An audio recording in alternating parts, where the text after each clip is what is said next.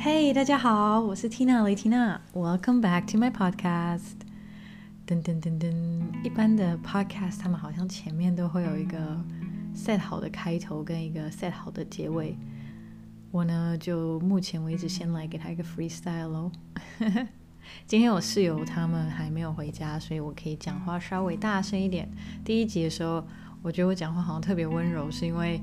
也不能太大声，然后也不能太激动，因为室友在隔壁。然后那时候也晚上十一点了吧，现在刚好室友他们不在，我就可以大声讲话。But 好了，也不要太大声，不然你们耳朵应该也不舒服。OK，今天呢，我想要跟大家分享聊聊我在卡达的生活，然后卡达这。就是的起源，我一开始是怎么会去卡达，然后，嗯、我在卡达的生活是怎么样，然后我在那边学到什么，对，嗯，我当初怎么会去考空姐？其实我从来不觉得自己是空姐料，也没有想过要当空姐，也不知道空姐到底是什么样子。呃，我是刚好有个朋友他在阿联酋飞，然后我就看他，哦，他在飞，好酷哦。然后我在上一集有提到，我那时候大学延毕两年嘛，所以我那时候的状态就是很喜欢不一样的体验啊，很喜欢到处去面试，因为面试算是一个呃经验值，这样就是你你面试越多，你越懂面试这件事情。那我就看到卡达航空跟阿联酋刚好都来台湾面试。啊、我那时候根本不知道卡达在哪里，也不知道卡达航空，也没有听过。我记得是我老爸，呃，还跟我一起 Google 说这个地方在哪里，you know？因为阿联酋、迪拜大家都知道，可是 Qatar、多哈没有什么人知道。殊不知我抱着保持着一个好玩的心态，然后去了面试的地方。呃，可能也是舞者的状态吧，就是我有那个气场，我就看到很多美眉们，她们好像都是什么空姐补习班出来的，然后大家都长得一，大家都都站得直直的，然后就是都是一个样子，你知道吗？空姐补习班出来就是都是那个样子。可是其实我觉得外籍航空他们要的还是有不一样，就是要有点个性，你要有自信、有个性，而不是一个机器人。所以啊，我那时候觉得我蛮也是蛮靠背的，就是我在那边大哈哈，然后大家都很紧张，然后每个人在那边背那个自我介绍的稿啊，然后就我在那边闹，你知道这边跟我另外一个朋友，然后我们这边笑啊，然后闹啊，然后那个面试官经过还看了我一下，说，嗯，You speak Chinese？因为我就跟我朋友是讲中文，他说，哦，我说 Yeah yeah I speak Chinese。嗯，so 对，所以有点白目。那我也知道很多人考空姐是他们的梦想，然后考了很久才考上。那我蛮幸运的是，这不是我的梦想，呃，但它成为了我人生中最美好的一部分。嗯，so yeah，我就考了卡达航空的面试。他们面试空姐面试是闯关，就是你第一关是先递履历，然后那个面试官会看你一下，跟你聊两句，然后就跟你说。然后他就跟你说：“OK，好，你进到下一关，还没有进到下一关。然后好像有什么团体讨论，然后还有英文考试，然后还有摸高，但你也不用担心啦，就是摸两百公分吧，就是一般的女生。我那时候有个同学一一五五也都摸得到，所以啊、呃，我觉得摸高这个也不是问题。然后好像最后这个 final interview 就跟长官就跟那面试官再聊一下，殊不知我。”我我就考上了，我得到通知。但是呢，我那时候的心态其实是比较倾向于想要去阿联酋，因为阿联酋是大家都知道的航空公司，然后它也飞台湾，然后是一个比较有名的航空公司，你知道吗？呃，就是大家都知道的。所以我那时候的想法是，那我想要去那边。结果我卡达面试，不，那个阿联酋面试失败，好像到最后一关卡的时候啊，被刷掉了，好像。我在跟面试官聊天的时候，就是在面谈的时候讲了一些，我忘记我讲了什么。我好像说，呃，我在台湾，嗯，有一点不适应，想要去国外走走之类的。然后他们的理解就是我没办法适应，呃，就是不同文化之类的吧，忘记，反正我就讲了一些他们不喜欢听的话，那我就被刷掉了。但是非常感谢阿联酋把我刷掉，因为我觉得我是很适合在卡达的。哦，对，顺便一提，我那时候我记得我去阿联酋面试是八月八号，好像八月八号还是什么，反正是一个大台风，台湾大台风。然后我那时候住在三川，哎，新庄，然后我要去忘记是哪里，反正就是市区，外面狂风暴雨，但我就冒着狂风暴雨，我就想说，好，那我现在也不能骑机车去，那我搭计程车，我走出我家，然后我就经过一个。公布栏，那个公布栏是玻璃那种，然后刚好有一个石头，刚好风很大嘛，然后石头就砸到那个玻璃，那个玻璃全部就这样碎掉，炸到我的脚上面，所以我那面试阿联酋是蛮困难的，那个就是那个玻璃直接炸到我的脚上面，然后我的脚就就是大流血，就是破一个洞，但是因为我现在是早上七点，然后我九点还是什么要面试，所以我就把伤口用卫生纸压住包住。然后到饭店面试的饭店，然后换衣服，然后把伤口再包。因为我朋友刚好他们也也去，他们就帮我带了药跟那个包装的东西。然后我们就在面试前把把伤口包起来，然后我就穿着丝袜跟裙子，这样是看得出来是有伤口的，因为那个丝袜是肤色的。So 我就从早到晚面试，但那个伤口在那边，我也不知道多深。呃，面试完。我就去急诊室缝了，好像七针吧，还是两，不知道几针，反正就是那是个大伤口，然后到现在疤都还在。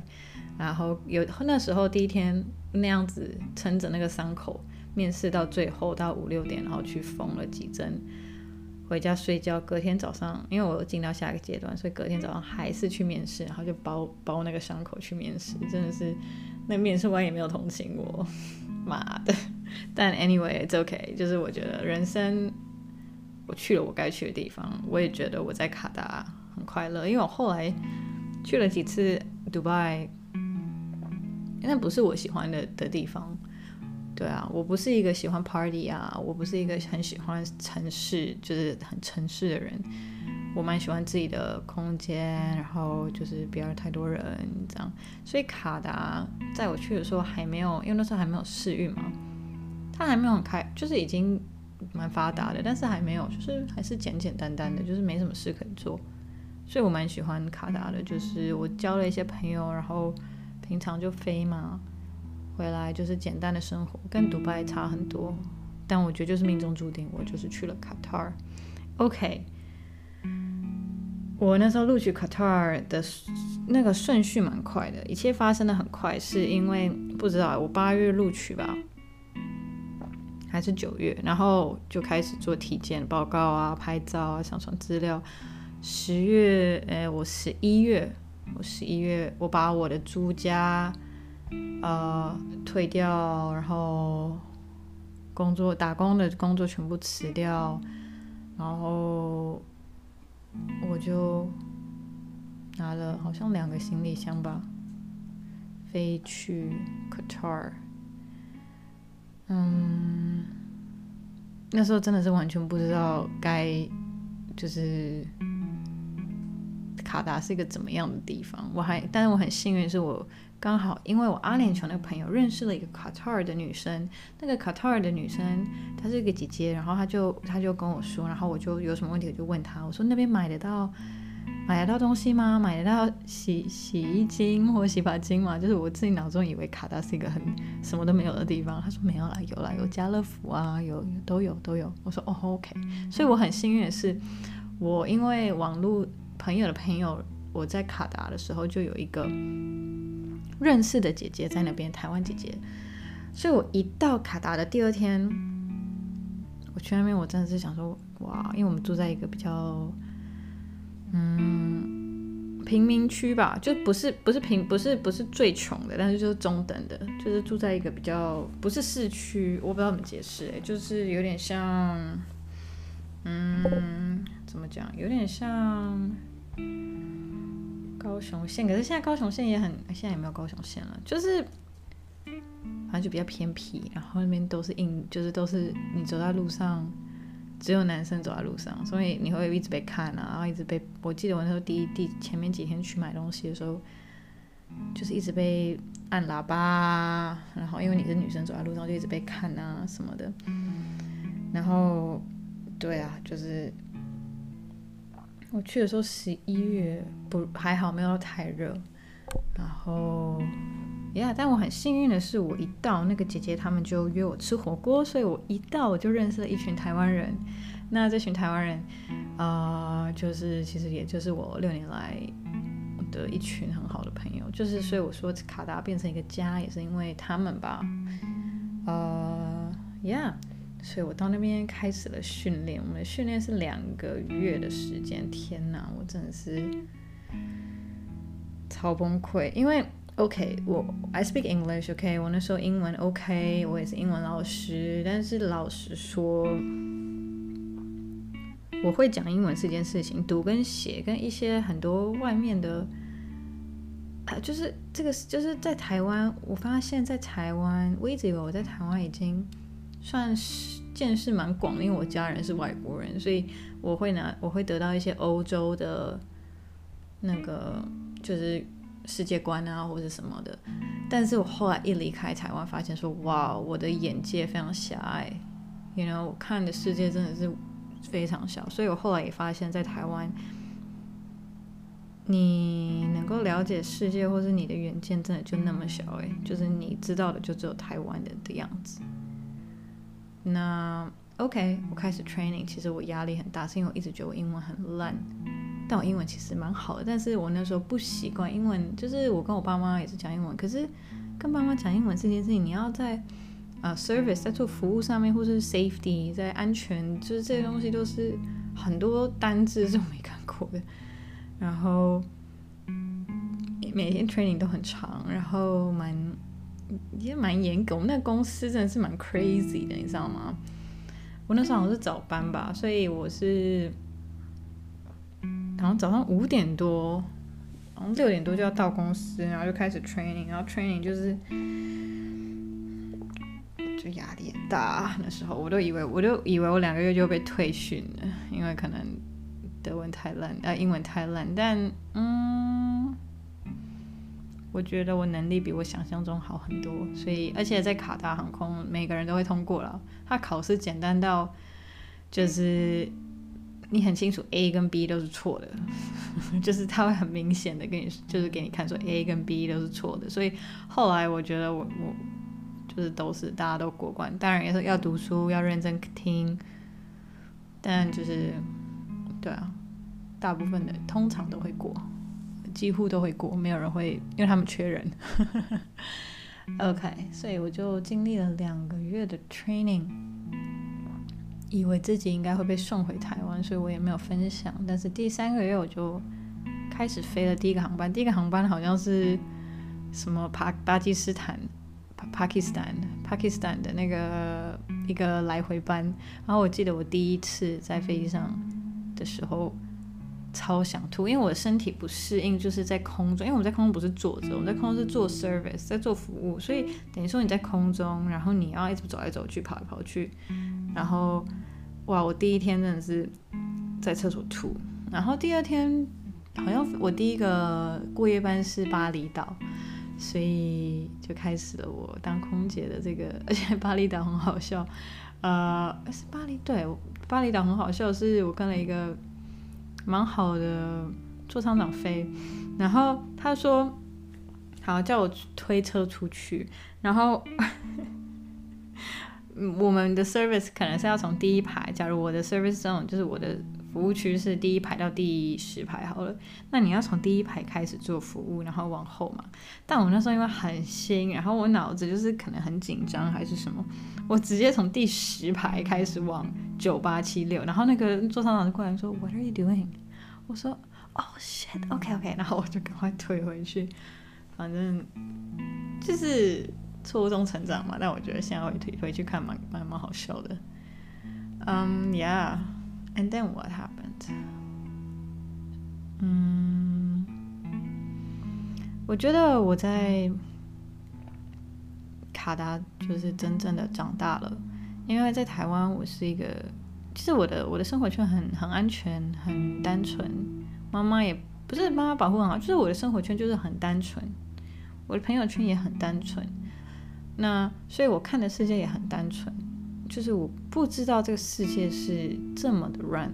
我到了卡达，认识了这些组员，就是大家都当然就是大家都自己的生活，可是站在飞机上的一些对话，我一开始听，我整个我就是个单纯的小妹妹，你知道吗？二十四岁，然后去到那边，然后听他们的对话，就是谁跟谁上床啊，然后呃，或者是就是一些很就是，然后就是不知道，然后喝酒啊，抽烟，就 OK，就大家都，反正对我来说就是一个。进到社会，就真的进到社社会的一个呃地方，但但其实现在回去看卡拉航空也不是社会，卡拉航空真的就是个幼稚园，因为他们把我们管得太嗯，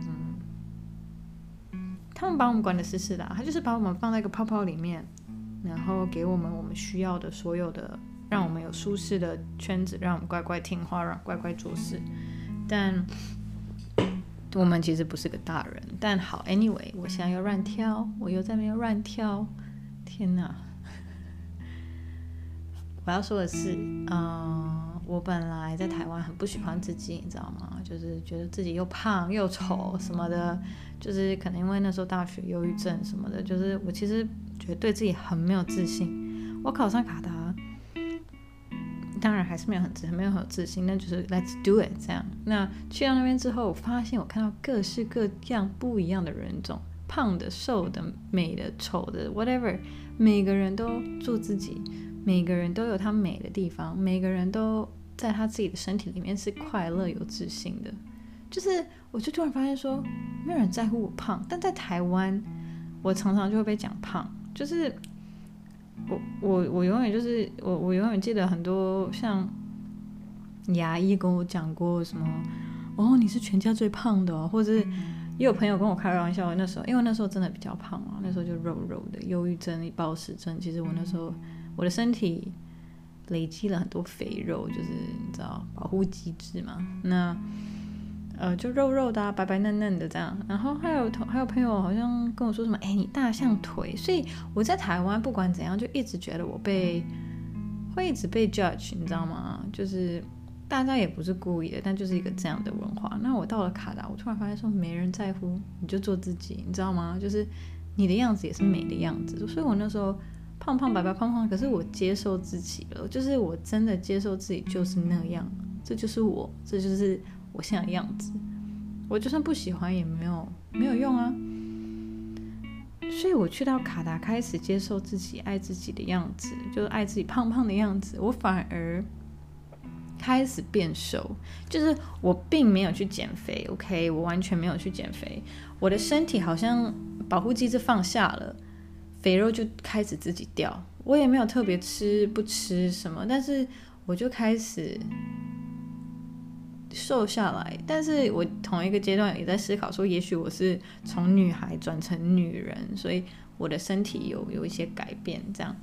但我真的觉得去卡达是我人生中另一个很大的转捩点。呃，过程中六年嘛，经历了很多起起伏伏、上上下下，你知道吗？就是就是觉得自己。想要融入，但是又觉得这圈子又不是我的圈子，就是也不认同他们做的事情。可是又好像因为你在这个工作，工作你就必须要哦，be okay with it，you know，like yeah，哈哈哈，you know。但就是很多事情，其实我看我来自很单纯的背景，对我来说，我会觉得，you know。但是我有试着去融入。那你你试着去融入，你会有点迷失自己吗？我就试着融入的时候，发现有点失去了我自己。嗯，有一个台湾中文的成语，什么出什么什么？天哪，你们都知道？出自泥什么而不染，whatever 之类的。嗯，我一直觉得自己很清楚自己在干嘛，不会进到泥巴里面被感染。但是我后来发现，我还是有被那个乱七八糟的。圈子稍微感染了一点点，那但我很感谢我在几年后有抓回自己中心，觉得这不是我喜欢，就是这不是我。你呢？你觉得 OK，我不觉得 OK，或者是啊、我要忠于自己，你知道吗？嗯，我讲的好像有点抽象，但是主要要说的是航空业不是都，但是蛮多都蛮乱的。但是如果你自己站住立场的话，就就也不会，没有人可以来来动你。但如果你像我刚去的时候是个单纯的小妹妹的时候，其实会很容易被牵着走啊、所以对，不要在乎别人的眼光，就是 say no。而且那边有好的男人，有坏的男人、女人，有就是有好人，有坏人，有就社会都一样，有好的，有有好好男人，坏渣男，但有好的女生，但也有很多婊子，所以我觉得都是一体两面的。男生会劈腿，女生也有劈腿，就是，所以我觉得我就是在 在这个圈子里面见识到大家就是哇哦，哇哦，原来原来可以按呢哦，哦哦哦，结婚哦，然后哦过夜班还是可以，然后跟别人睡什么的，so，嗯。开了我的眼界。那还有在地理上，我觉得我在，因为我本来地理就没有很好，就是我就认识了很多不同国家的人。他跟我说他是 from Tunisia，我心想 Tunisia 在哪里？我还在我还特别背那个单词 Tunisia，我写起来，然后上网查，哦，突尼西亚，然后什么戛纳，就是我开始认识各式各样不一样的人，来自不一样的国家，我觉得超级美好的一件事情，因为他们我。我对这个世界跟地理的认知有更多更多的了解，超好玩。然后我觉得空姐也很好玩，也很多很有趣的故事啊，乘客，嗯、呃，很靠背的故事。可是其实我觉得好笑的是，你现在让我想起来，我也想不起来，因为当一件事情很荒谬，荒谬久了，你就会觉得它很正常。所以，呃。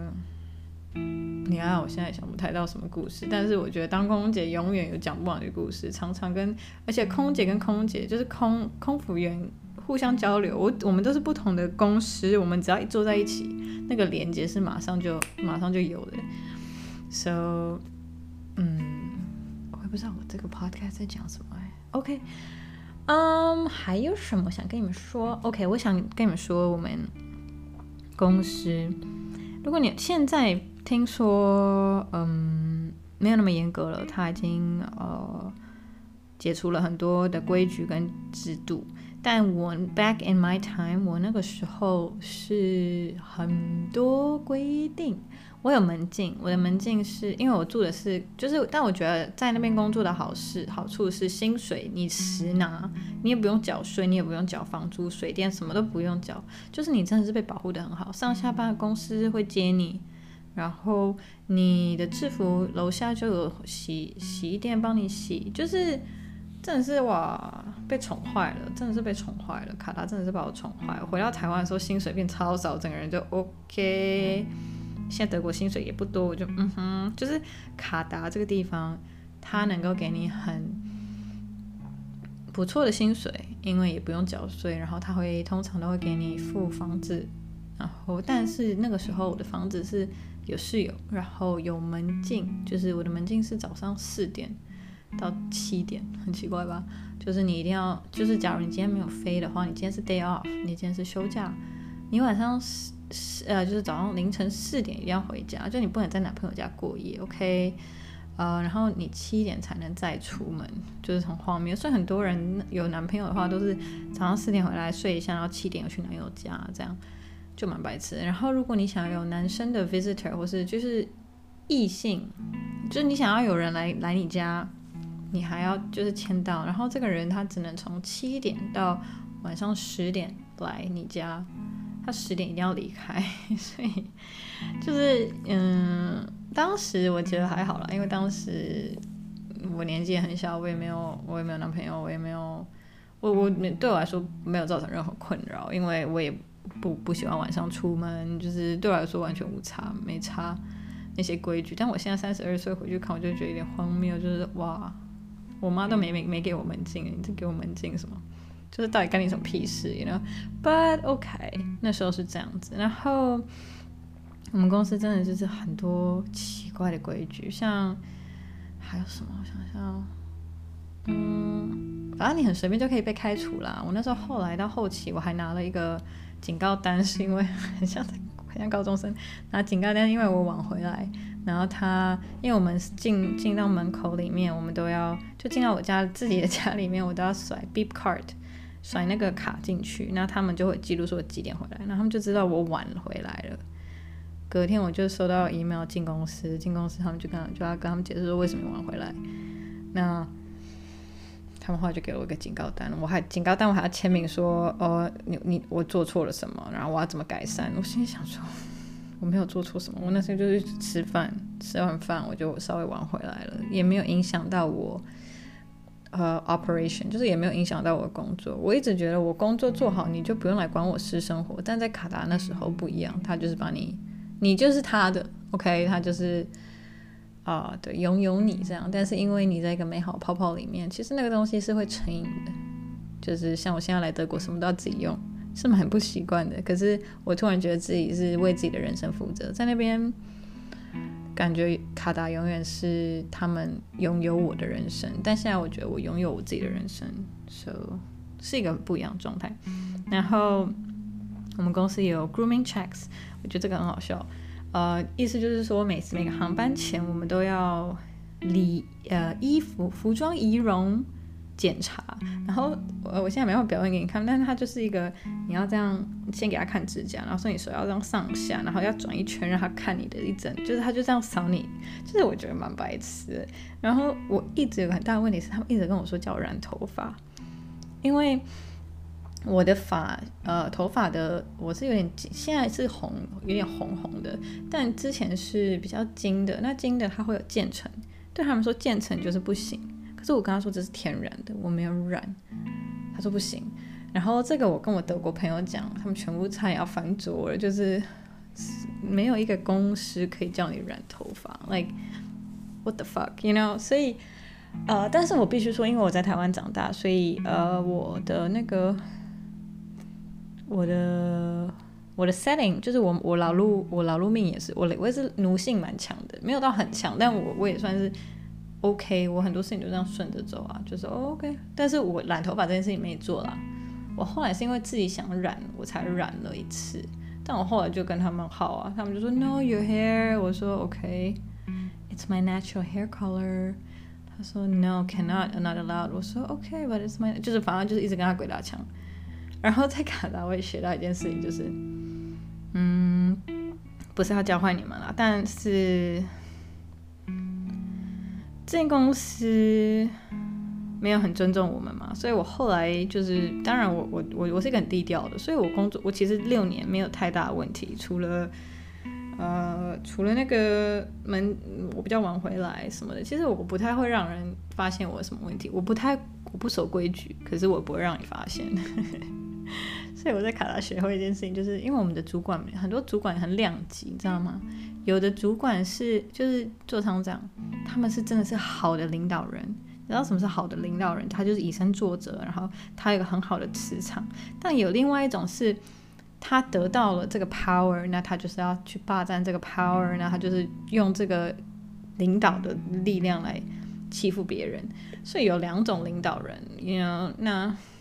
当我遇到那种婊子那种的话，我通常就是你不尊重我，我也不会尊重你，但是我也不会跟你吵翻。就是 我学到了一件事情，就是啊，主管说厕所看了吗？我说看了。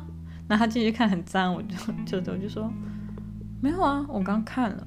反正就是睁眼说瞎话。他说。呃，你那个那个是哪一个 passenger 的饮料？那个哪个乘客有没有去问要不要喝东西？我说问了问了，他们都不要。然后他就回来，然后那个那些人就跟他哦，他就问了那些乘客嘛，那那些乘客当然就要嘛。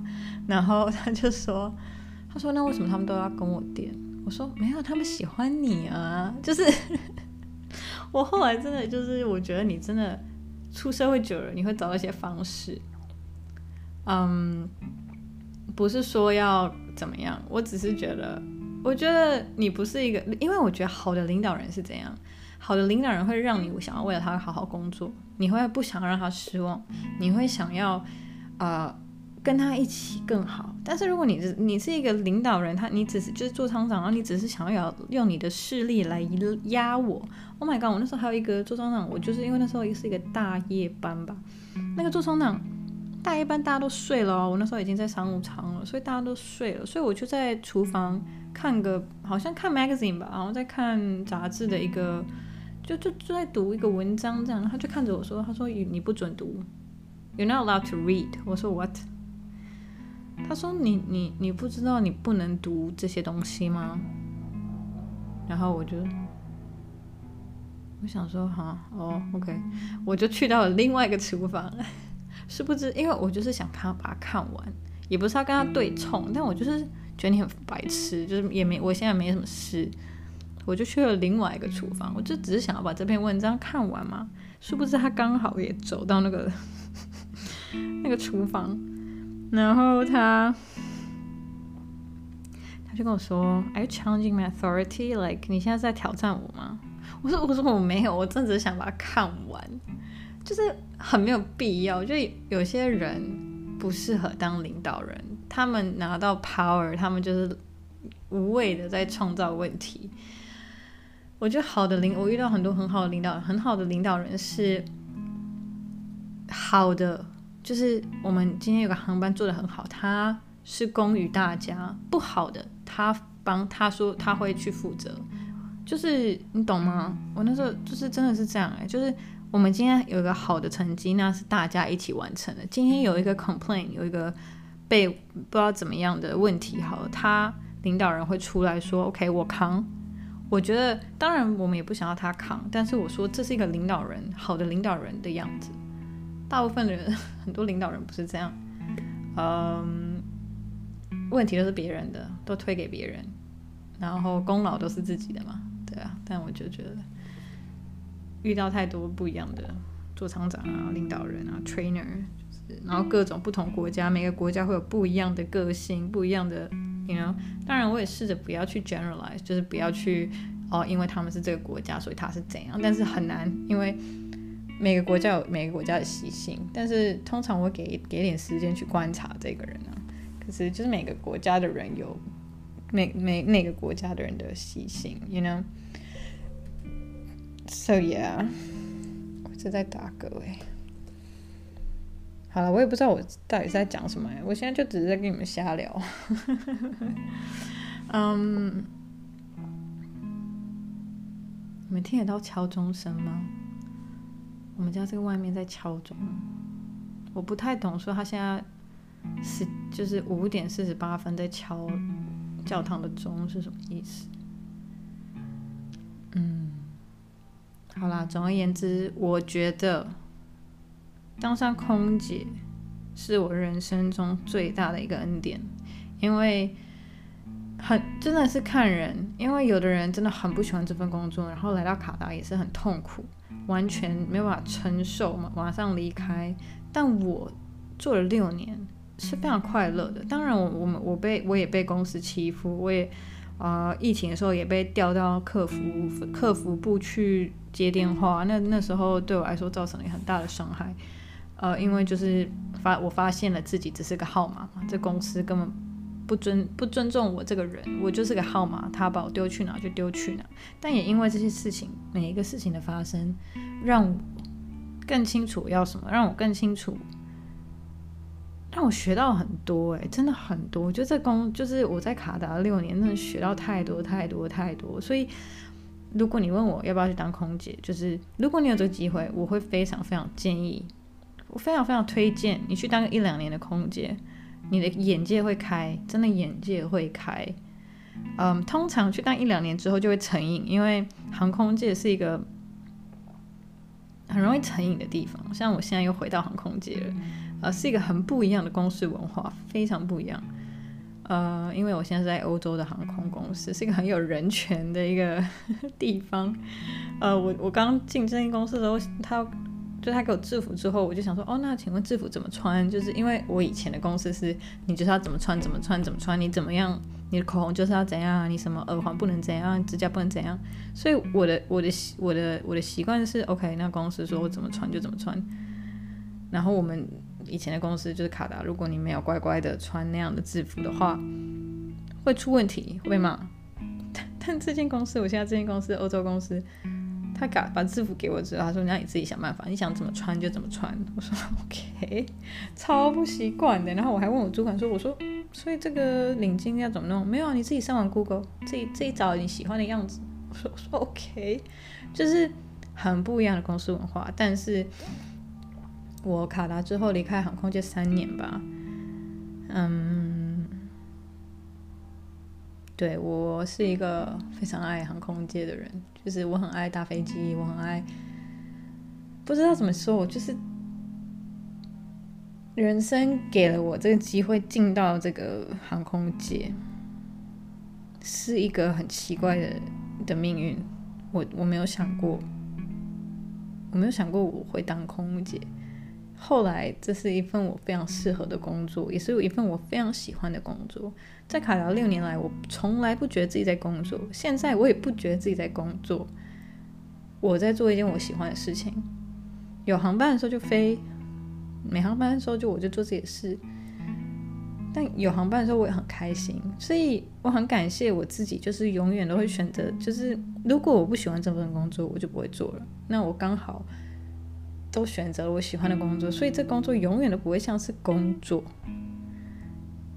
我真不知道怎么跟你解释，但我六年在卡达，我从来不觉得自己在工作。有时候当然飞一个长途的航班，我会觉得天哪，很累。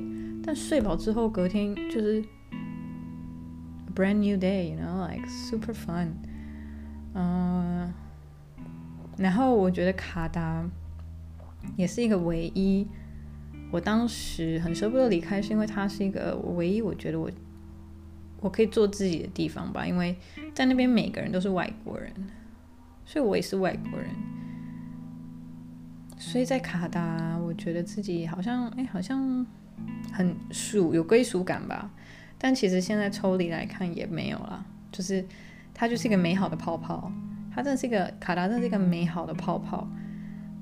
我有一度想要回去，可是我后来发现，我去那边还是没有人人生选择自由权。我也不可不可能在那边，嗯，有自己的生活、自己的家庭啊，然后或是买房子啊什么的，买就是它不是一个 forever 的地方。它有的人当然是可以 forever，但对我来说，它不是。嗯，所以我当时疫情的时候。离开的，嗯，但其实就是他们在我离开前已经把我，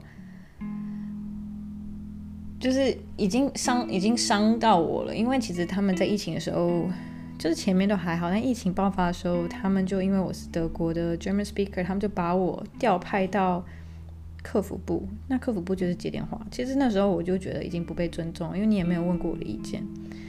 然后我觉得不公平，因为我到客服部，我的薪水就少一半，工作量多。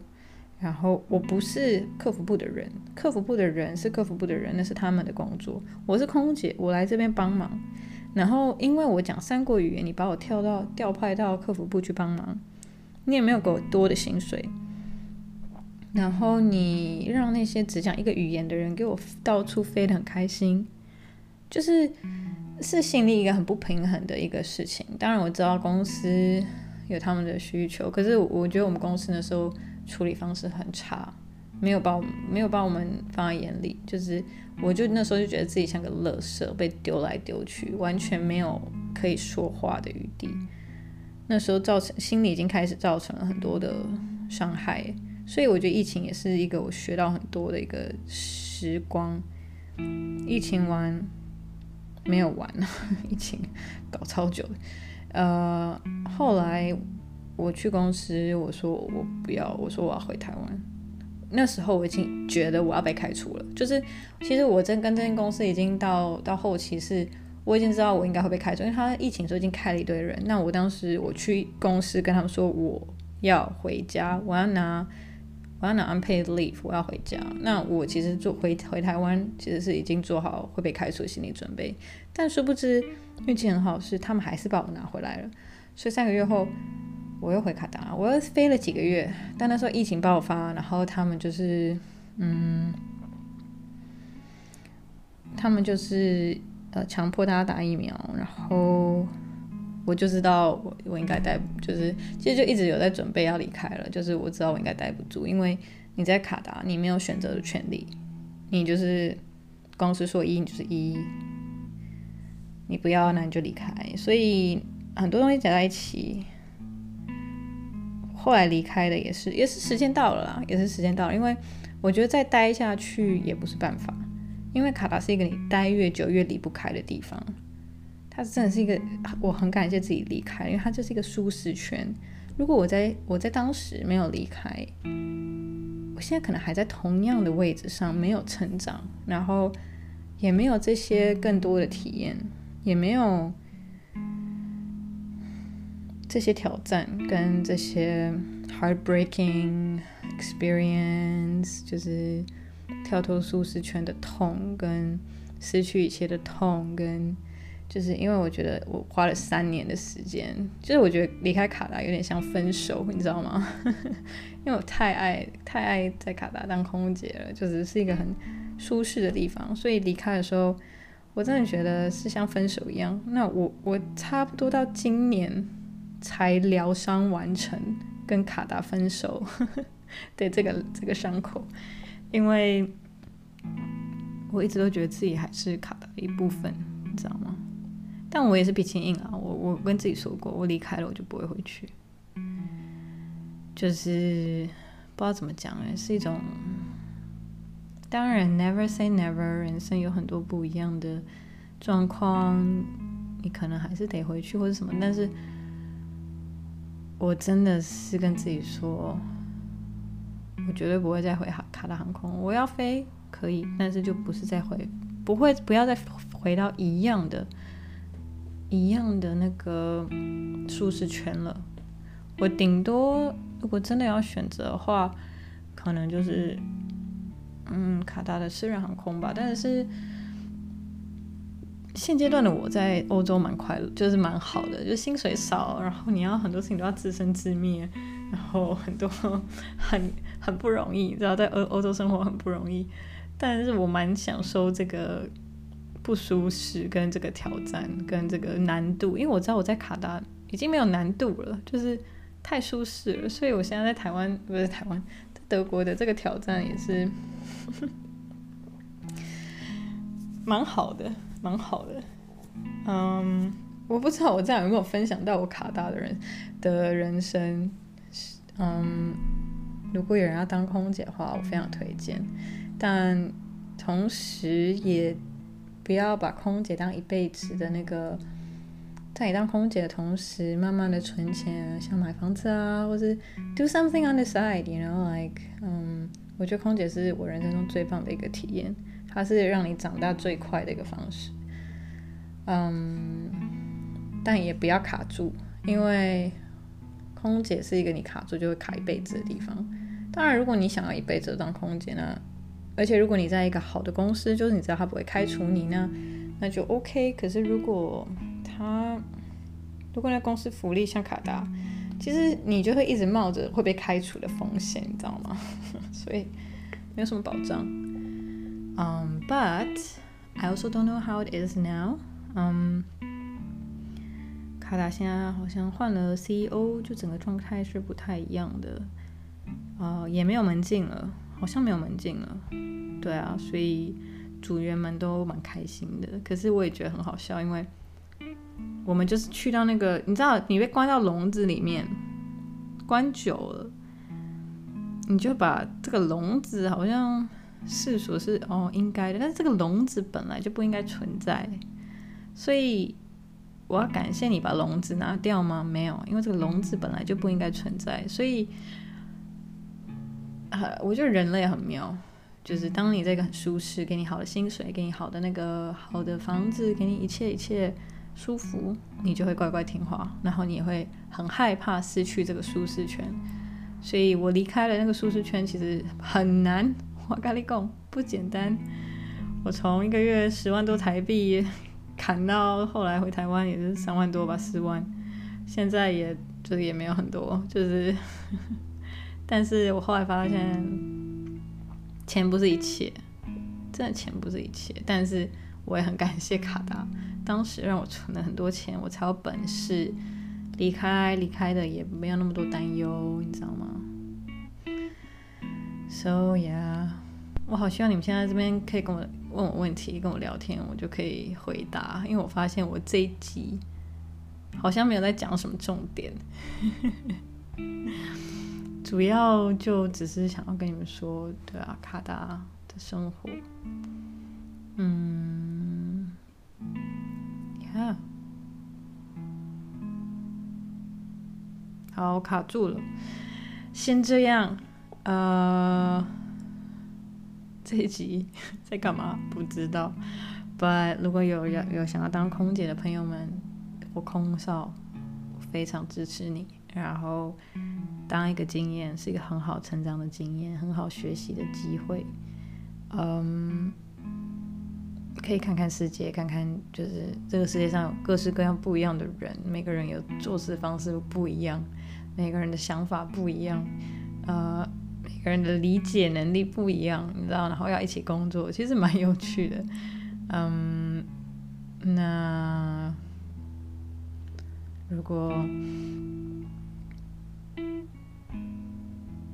对啊，如果可以重来，我不会想要改变任何一件事情。我觉得我人生中每一个伤痛都是给了我一个很大的成长。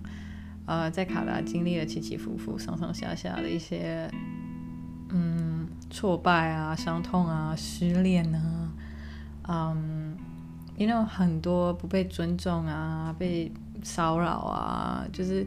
各式各样不同的东西，嗯，让我成为了现在的我，所以我完全不会想要去改变什么。我可能会觉得说，嗯，就是自己，也许有些事情，为什么要这样做嘞？就是傻妞这样。可是我也是因为不知道，然后当时也不会，就是我也是，就是我觉得是一个学习的过程吧。就是很多的事情，你就是。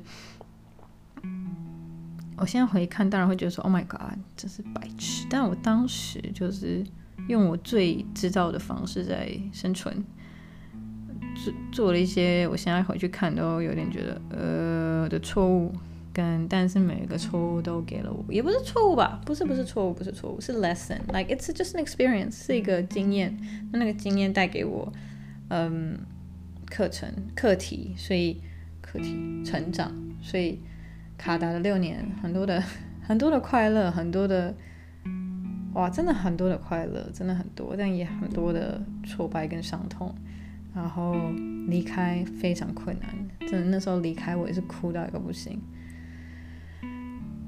但卡达永远会是我人生中的一部分吧，它永远会是一个故事。我觉得不管跟谁聊天，我都会很骄傲的说，嗯，对啊，我之前是 Qatar Qatar L S crew 这样。然后大家都说啊，天哪，你在那边哦？不是，然后就开始问，你知道吗？因为大家都听说，但现在状况不一样了，现在就是比较没有那么严格，好像也比较好了。但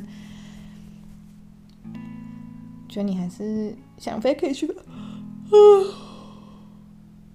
哦，鬼打墙，鬼打墙。好，我们就到这边。